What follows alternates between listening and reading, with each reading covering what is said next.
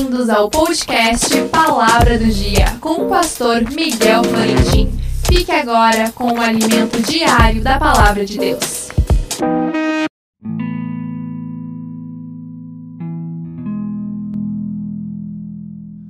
A palavra do dia, e assim como trouxemos a imagem do terreno, assim traremos também a imagem do celestial.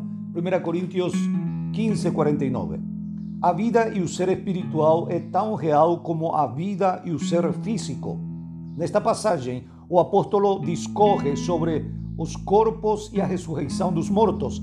Entre outras coisas, diz, por exemplo, que se semeia em corrupção e ressuscitará em incorrupção, porque o corpo físico está contaminado e ferido pelo pecado e não serve para herdar a vida eterna. Se ressuscitará em incorrupção, porque há uma vida espiritual que o crente recebeu quando se arrependeu e se entregou a Jesus, a própria vida de Cristo, o Espírito Santo que habita no seu espírito.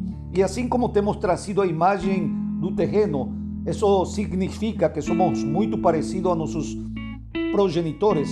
Alguns se parecem mais com os pais e outros se parecem mais com a mãe. Assim também, se já nascemos de novo, se já nascemos é, do Espírito Santo de Deus, traremos também a imagem do celestial.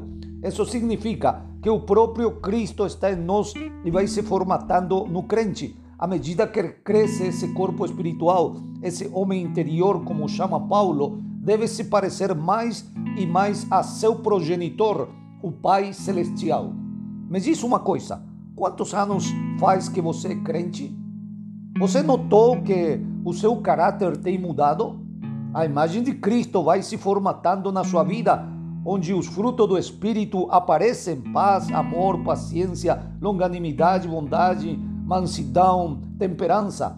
Se não cresceste nesta imagem, deves te questionar se você tem a Jesus ou apenas uma religião. O verdadeiro cristão vai sendo transformado por obediência à palavra nesta vida. Que Deus te abençoe. Não esqueça, amanhã mais um episódio inédito do podcast Palavra do Dia.